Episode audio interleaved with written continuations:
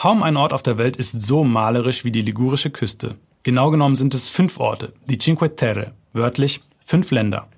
Zusammen mit Rom und Toskana sind die Cinque Terre ganz oben auf der Liste der Dinge, die man in Italien gesehen haben muss.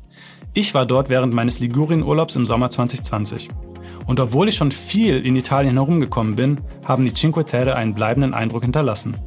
Ich bin Adrian Müret und erzähle euch heute, warum sich dort ein Urlaub auf jeden Fall lohnt. In fünf Minuten um die Welt. Der tägliche Reisepodcast von Travelbook. Heute geht's nach Cinque Terre. Entweder oder.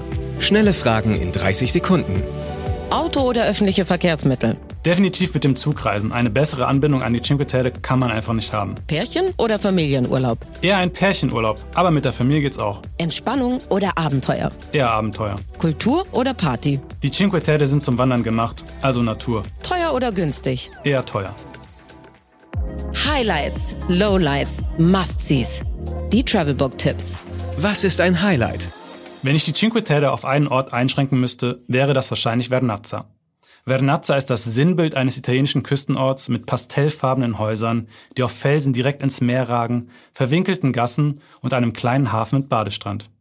Den besten Blick von allen der Cinque Terre hat man etwas außerhalb von Vernazza, wenn man in Richtung Monte Rosso al Mare läuft. Keines der anderen vier Dörfer präsentiert sich so glanzvoll wie Vernazza. Was man unbedingt tun sollte. Am besten lassen sich die Cinque Terre über den Sentiero Azzurro, den blauen Wanderweg, erkunden. Der Weg führt an der Steilküste entlang und verbindet alle fünf Orte miteinander. Es gibt auch zahlreiche alternative Wanderwege, über die die Cinque Terre erreichbar sind. Aber die Küste ist sicherlich am eindrucksvollsten. Wer keine Lust hat, den ganzen Sentiero Azzurro zu wandern, kann die Abschnitte auch mit dem Zug abkürzen. Mein persönlicher Geheimtipp. Eis mit Zitronensorbet und Basilikum. Die Zitronen kommen frisch direkt aus dem Cinque Terre. So gut wie hier bekommt man Eis selten. Mmh, Weltspeisen. Ligurien ist für viele Spezialitäten bekannt. Die meisten werden Focaccia und Pesto Genovese kennen. Beides kommt aus der Provinzhauptstadt Genua. Aus der Region stammen aber auch Wein, Olivenöl und Zitronen.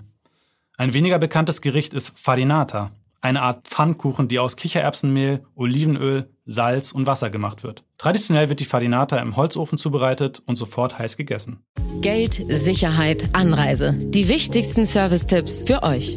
Welche Gegend ist ideal für die Unterkunft? Die Cinque Terre selbst sind recht klein, weshalb es kaum große Hotels und eher Gästehäuser und Apartments gibt. Rio Maggiore bietet das beste Nightlife mit vielen Bars und Restaurants und einem eher jungen Publikum. Die wohl romantischste Kulisse bietet Manarole, perfekt für einen Pärchenurlaub. Cornelia ist weniger besucht als die anderen Örtchen, da es etwas oberhalb vom Meer liegt. Es eignet sich daher für einen ruhigeren Aufenthalt. Vernazza hingegen ist der wohl meistbesuchte Ort und dank seines kleinen Hafenbeckens auch zum Baden mit Kindern optimal geeignet. Apropos Baden. Den besten Strand für den Familienurlaub hat Monterosso al Mare. Am günstigsten kommt man normalerweise in Rio Maggiore unter. Preiswerte Optionen gibt es außerdem im nahegelegenen Levanto, das an der gleichen Bahnstrecke wie die Cinque Terre liegt. Wie kommt man am besten hin? Mit dem Zug. Jedes der Cinque Terre hat einen eigenen Bahnhof direkt im Ort. Mit dem Auto muss man immer außerhalb parken. Blitzkurs Sprache. Wer die italienisch Basics beherrscht, sollte keine Probleme in den Cinque Terre haben. Nochmal zur Auffrischung. Zur Begrüßung sagt man Buongiorno oder Buonasera, wenn später ist. Zur Verabschiedung sagt man Arrivederci oder informell Ciao. Bitte heißt per favore oder per cortesia. Man fragt jemanden, wie es ihm geht, mit come sta oder come stai, wenn es informell ist. Zur Entschuldigung sagt man mi scusi oder scusami und wenn man etwas nicht verstanden hat, sagt man non ho capito oder non capisco. Zum Bedanken sagt man grazie. Do's and Don'ts. Nicht in Hauptferienzeiten anreisen, da die Cinque Terre gerade wegen der guten Bahnanbindung völlig überlaufen sind. Do's? Im Vorhinein informieren, welche Abschnitte des Sentiero Azzurro gerade nicht zugänglich sind, damit man die Wanderung eventuell umplanen oder mit dem Zug abkürzen kann. Ich hoffe, ich konnte euch die Cinque Terre schmackhaft machen. Mir ist jedenfalls wieder nach einem Urlaub an der ligurischen Küste. Das war's von mir. Danke, dass ihr reingehört habt. Ich verabschiede mich mit A presto und bis zur nächsten Folge von In 5 Minuten um die Welt. 15 Sekunden Auszeit.